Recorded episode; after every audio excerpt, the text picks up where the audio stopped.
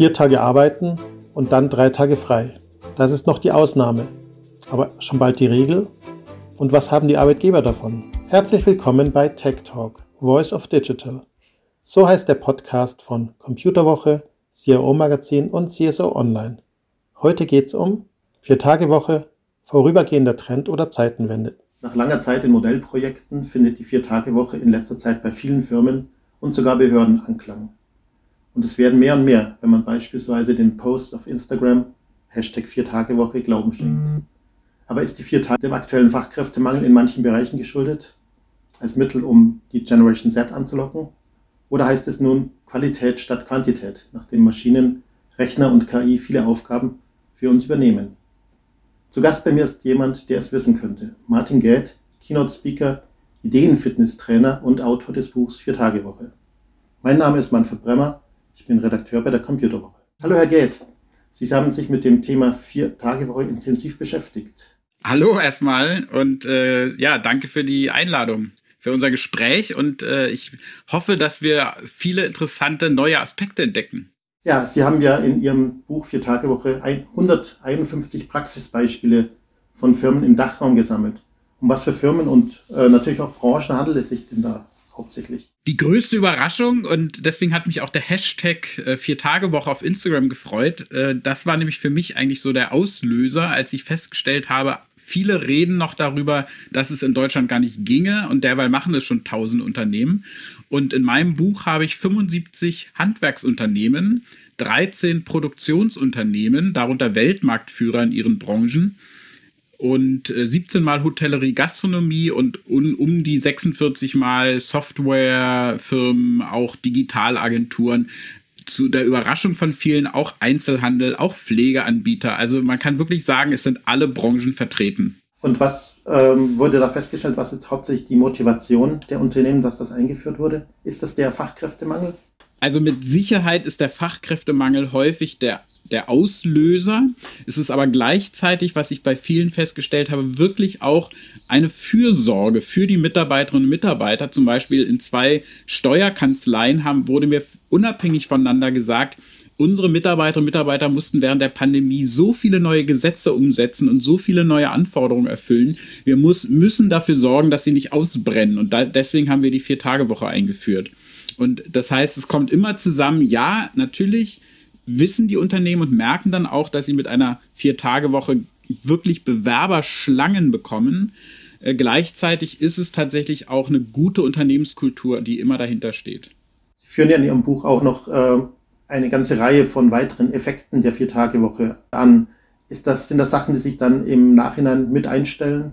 Das ist häufig, äh, überrascht es tatsächlich die Unternehmerinnen äh, und Unternehmer, dass so viele weitere positive Effekte dazu kommen. Also die Wenzel Group zum Beispiel hat ja auch die Vier-Tage-Woche eingeführt und der Personalleiter meinte, es hat ihn sehr überrascht, wie viele positive Effekte es gab. Zum Beispiel der Krankenstand ist relativ schnell hat sich halbiert. Und in manchen Firmen liegt der Krankenstand nur noch bei 0,5 Prozent. Und das ist, das ist ein wesentlicher Effekt. Deswegen glaube ich auch, dass die Vier-Tage-Woche zu einem wirklichen Mainstream-Trend werden kann, weil der Effekt mehr gesunde Mitarbeiter im Unternehmen, äh, Mitarbeiterinnen und Mitarbeiter im Unternehmen führt eben dazu, dass faktisch selbst bei einer reduzierten Arbeitszeit mehr gearbeitet wird. Das heißt, wir haben einen doppelten Effekt auf den Fachkräftemangel. Wir haben einerseits mehr gesunde Mitarbeiterinnen und Mitarbeiter im Unternehmen, die arbeiten, und dann haben wir, haben die Unternehmen halt alle Bewerberschlangen. Da wird dann natürlich auch etwas an die älteren Mitarbeiter, die ja teilweise selbst freiwillig in Teilzeit gehen, weil mhm. sie es körperlich oder aus anderen Gründen gesundheitlich nicht mehr schaffen, dann auch quasi noch länger gehalten. Also auch ein weiterer Beitrag. Exakt. Und es gibt noch einen weiteren, hoffentlich einen weiteren Effekt dass nämlich Menschen, auch junge Menschen, in Klammern, das sind ja leider in Deutschland, Österreich und der Schweiz hauptsächlich Frauen, die in Teilzeit arbeiten wegen Care-Aufgaben in der Familie. Auch da wünschen sich ja viele mehr arbeiten zu können, aber eben nicht die klassische 40 oder 43 Stunden Woche. Wenn man also sagen würde, eine Vier-Tage-Woche schafft es wirklich, die Arbeitszeit auf 34, 32, 30 Stunden zu reduzieren als neue Vollzeit Arbeitszeit, dann könnten mehr Teilzeitkräfte in eine neue Vollzeit kommen, dort arbeiten und auch das würde ja Millionen Menschen in mehr Arbeitszeit bringen. Das leuchtet ein natürlich. Wie ist die äh, Aufteilung? Ist das meistens dann immer ein verlängertes Wochenende? Was haben Sie da? Oder ist das querbeet bei Ihren Beispielen? Tatsächlich querbeet, wobei der Freitag schon der meistgewählte freie Tag ist. Es gibt aber auch Dienstags, Mittwochs, Donnerstags. Ähm, äh, es gibt auch Friseure, die haben nur noch Dienstags bis Freitags offen. Das heißt, der Samstag wurde gestrichen. Montags war ja eh schon immer frei.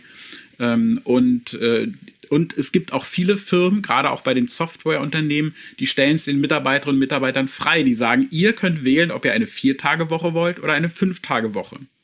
Die 30 Stunden oder 32 Stunden oder auch 36 Stunden, die viele Softwarefirmen wählen bei, mit einer Vier-Tage-Woche, die gelten dann für alle. Aber wie die Zeit eingeteilt wird, das wird in der Regel dann den Mitarbeiterinnen und Mitarbeitern überlassen. Welche Rolle spielt die Digitalisierung bei dieser neuen Freiheit, die äh, die Unternehmer äh, ihren Mitarbeitern schenken. Ich habe was gelesen von der Tobit Software, die kennen wir natürlich als Computerwache.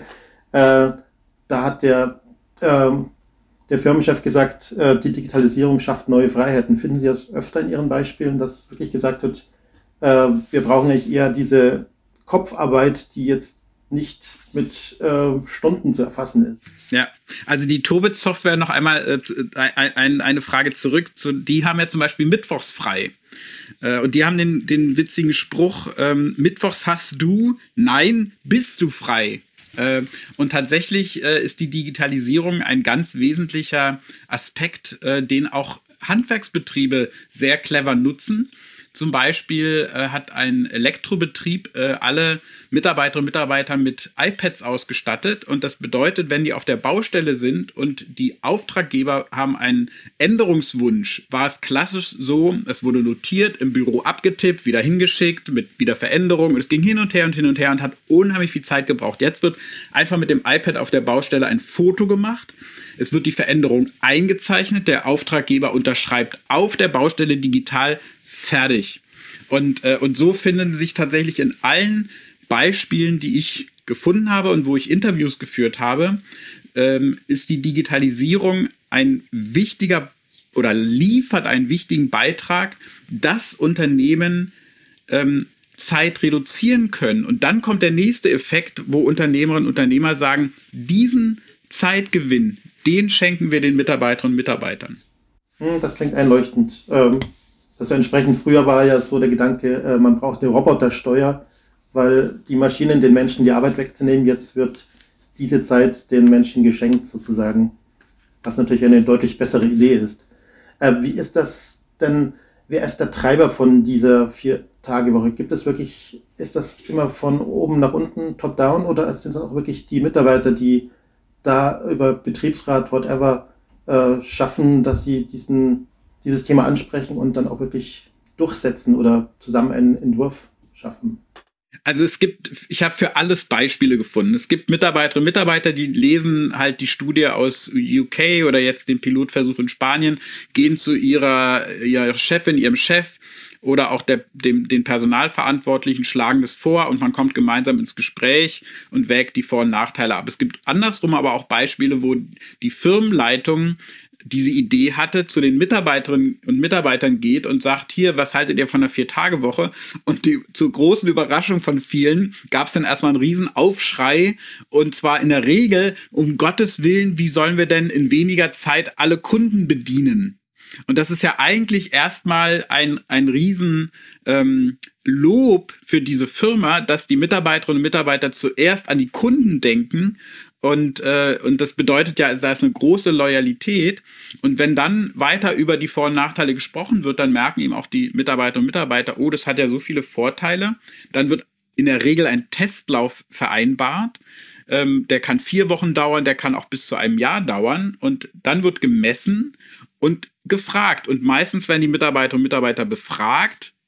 Häufig können die sogar entscheiden nach dem Testlauf. Und siehe da, fast kein Unternehmen geht zurück zur Fünf-Tage-Woche, weil die Vorteile für beide Seiten so überwältigend überzeugen.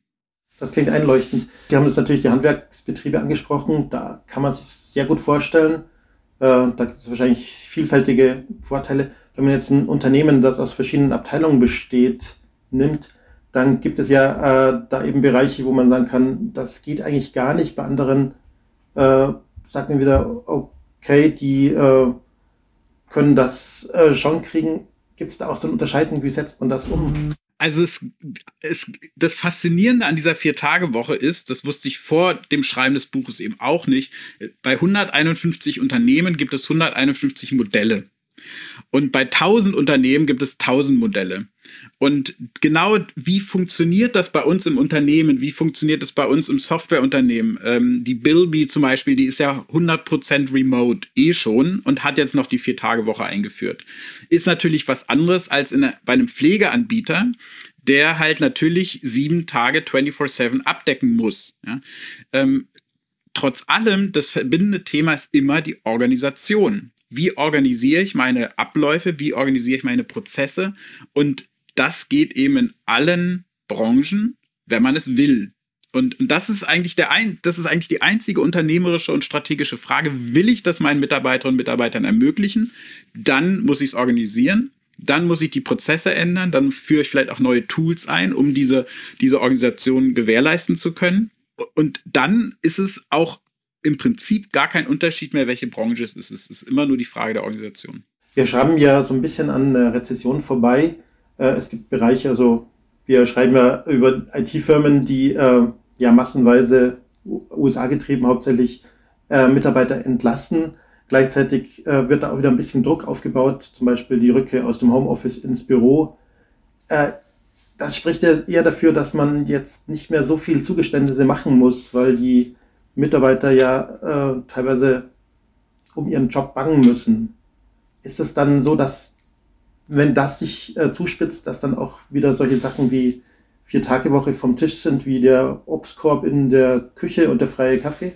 In manchen Firmen wird es dann wieder vorbei sein, in den Firmen, mit denen ich gesprochen habe, nicht. Weil ja zum Beispiel auch die Unternehmen feststellen, wow, mit der Veränderung der Prozesse haben wir ja quasi ein Firmenupdate oder ein Update des Geschäftsmodells. Und siehe da, auch die Umsätze und Gewinne sind häufig gestiegen in den Firmen mit einer Vier-Tage-Woche. Das heißt, es gibt überhaupt keinen Grund, irgendwas rückgängig zu machen. Ähm, das gibt nur in Firmen, die sozusagen die Vier-Tage-Woche genommen haben als Alibi, es über die Firma stülpen äh, und jetzt sagen, ach, jetzt brauchen wir den Benefit nicht mehr, jetzt drehen wir es wieder zurück die werden zurückdrehen. Aber alle, die es ernst meinen mit einem Firmenupdate und mit Verbesserung der Unternehmenskultur und die wirklich permanent auch ihre Firma weiterentwickeln, die haben gar keinen Grund, es zurückzudrehen. Insofern ja und nein, es wird die geben, die es machen, aber die sind sowieso, sage ich mal, tendenziell eher Unternehmen mit einer schlechteren Unternehmenskultur und die, die das genutzt haben, um permanent ihre Unternehmenskultur weiterzuentwickeln, die werden dabei bleiben. Das, ja, das leuchtet mir ein. Das sind wahrscheinlich dann auch die Best oder Better Places eben. Work wahrscheinlich, die dann eben. eben auch die Mitarbeiter finden, die sie haben wollen. Und ich habe äh, letzt gerade vor einem Monat äh, die Itemis kennengelernt. Die hat eine andere Form der Vier-Tage-Woche, die mich auch sehr anspricht. Die haben die Vier-Tage-Woche in der Form, dass sie sagen, vier Tage Arbeit am Projekt und einen Tag Fortbildung. Das heißt, jeder Mitarbeiter, jede Mitarbeiterin hat 52 Fortbildungen pro Jahr. Ich habe das mal hochgerechnet, bei über 300 Mitarbeitern und Mitarbeitern sind es 15.000 Updates pro Jahr für das Unternehmen. Und natürlich haben die eine Fluktuation von null, weil wer will da weg? Und das, die Frage müssen sich ja Unternehmen stellen. Die haben im letzten Jahr 120 Softwareentwickler eingestellt. Ja? Das heißt, die einen jammern, wir finden keine Softwareentwickler, die anderen stellen einfach mal 120 ein. Ja, das heißt, die sind ja da, aber sie gehen natürlich dahin, wo es attraktive Angebote gibt. Hm, und sie werden noch weiter ausgebildet und Eben. qualifizieren sich noch stärker. Klaro. Ist das Ganze um, äh, ja, wir haben sehr viel Informationen, um das Ganze mal mit einer Abschlussfrage zu würzen. Ist das Ganze äh, bewegt sich das Ganze mit der Vier-Tage-Woche dann in Richtung Drei-Tage-Woche oder wie sehen Sie das kommen? Also ich, ich persönlich denke, es wird kein Gesetz geben, für eine Vier-Tage-Woche, so wie es ähm, vor langer Zeit das Gesetz zur Fünf-Tage-Woche gab, sondern es ist eher ein Trend, ein, ein, ein Beitrag, auch wie kann ich eine stärkere Flexibilisierung im Arbeitsmarkt ermöglichen, wie kann ich es ermöglichen, dass mehr Menschen, in Klammern Frauen und Männer im besten Fall zusammen Care-Arbeit übernehmen können, dass mehr Menschen eben wirklich von einer drei Tage Freizeit profitieren im Sinne von Erholung und Gesundheit. All diese Themen äh, die werden bleiben und ob es dann eine ein, zwei, drei, vier oder fünf Tage Woche geht, das ist dann eher sekundär. Die Frage ist wirklich, wie ermögliche ich es, dass Menschen im Job gesund bleiben und wirklich ihre Leistungsfähigkeit erhalten und im besten Fall sogar ausbauen. Hm, das wäre dann wahrscheinlich als Rückschluss, wenn da diese Vertrauensbasis da ist, äh, dass man vielleicht auch nach diesem, von diesem antiquierten Modell Bezahlung nach, auf Stundenbasis wegkommt. Exakt. Und das Faszinierende ist, die Unternehmen, mit denen ich gesprochen habe über die Vier-Tage-Woche, die hängen gar nicht an irgendeinem Modell Vier-Tage-Woche. Die entwickeln sich längst weiter. Da gibt es Unternehmen, die sagen, und zwar auch in der Softwarebranche, in der, im Handwerk, die sagen, unser Ziel ist es, dahin zu kommen, dass unsere Mitarbeiter und Mitarbeiter wirklich arbeiten können, wann sie wollen. Und auch das ist nur eine Frage der Organisation. Das heißt, die sind jetzt schon zehn Schritte weiter und sie entwickeln sich aber schon wieder zehn Schritte weiter im Vergleich zu denen, die immer noch äh, bei Modellen sind von vor zehn Jahren. Mhm. Vielleicht noch als Abschlussfrage, welche Rolle hat die Pandemie bei dieser Entwicklung gespielt? Es war ja äh, das Thema Vier-Tage-Woche schwebt ja schon seit einigen Jahren so herum und äh, jetzt scheint sich ja wirklich überall was zu tun. Ja, es hat die Pandemie und natürlich dieser Zwang quasi über Nacht ähm, Dinge wie Homeoffice, wie, wie digitale Zusammenarbeit zu ermöglichen und dass es plötzlich ging, das war ja so, so wie so ein, wie so ein Wow äh, und es, es, ja, es hat ja, haben ja viele nicht für möglich gehalten, plötzlich ging es. Und natürlich sind das Bausteine und Beiträge, dass jetzt mehr Firmen auch Modelle wie die Vier-Tage-Woche umsetzen, weil die Tools, die sind jetzt da, die Tools sind jetzt äh, erprobt und, und jetzt geht es daran, die Arbeitszeitmodelle zu verändern. Hm, und das Vertrauen in die Mitarbeiter, das selbstständig zu äh, Verantwortung zu übernehmen und nicht bloß irgendwie rumzuhängen, bis die Zeit um ist. Ja, Herr Gerd, vielen Dank, dass Sie da waren. Vielen Dank für diese aufschlussreichen äh, Berichte. Ähm, hat mich sehr gefreut. Und eine Bitte, alle Firmen, die eine Vier-Tage-Woche umsetzen wollen oder auch schon umgesetzt haben, können sich gerne mit mir auf LinkedIn vernetzen, weil ich sammle natürlich weitere Beispiele und weitere Geschichten und weitere Erfahrungen. Zweites Buch. Vielleicht ein zweites Buch. das wird dann spannend mit dem Titel, aber äh, auf jeden Fall viel Glück. Dankeschön. Dankeschön. Ja, ich glaube, wir haben jetzt eine gute Vorstellung von den vielen Vorteilen der Vier-Tage-Woche bekommen und damit auch einiges als mögliche Argumentationshilfe für das eigene Unternehmen. Das war die heutige Folge von Tech Talk Voice of Digital. Mein Gast war Martin Gät, Keynote Speaker, Trainer und Buchautor. Ich bin Manfred Bremmer, Redakteur Computerwoche. Danke, dass Sie zugehört haben und bis zum nächsten Mal. Wenn Sie noch Fragen haben, schreiben Sie uns eine E-Mail an podcast.idg.de. Ihnen hat die Episode gefallen? Dann hören Sie auch in unsere anderen Tech Talks rein. Uns gibt es überall da, wo es Podcasts gibt.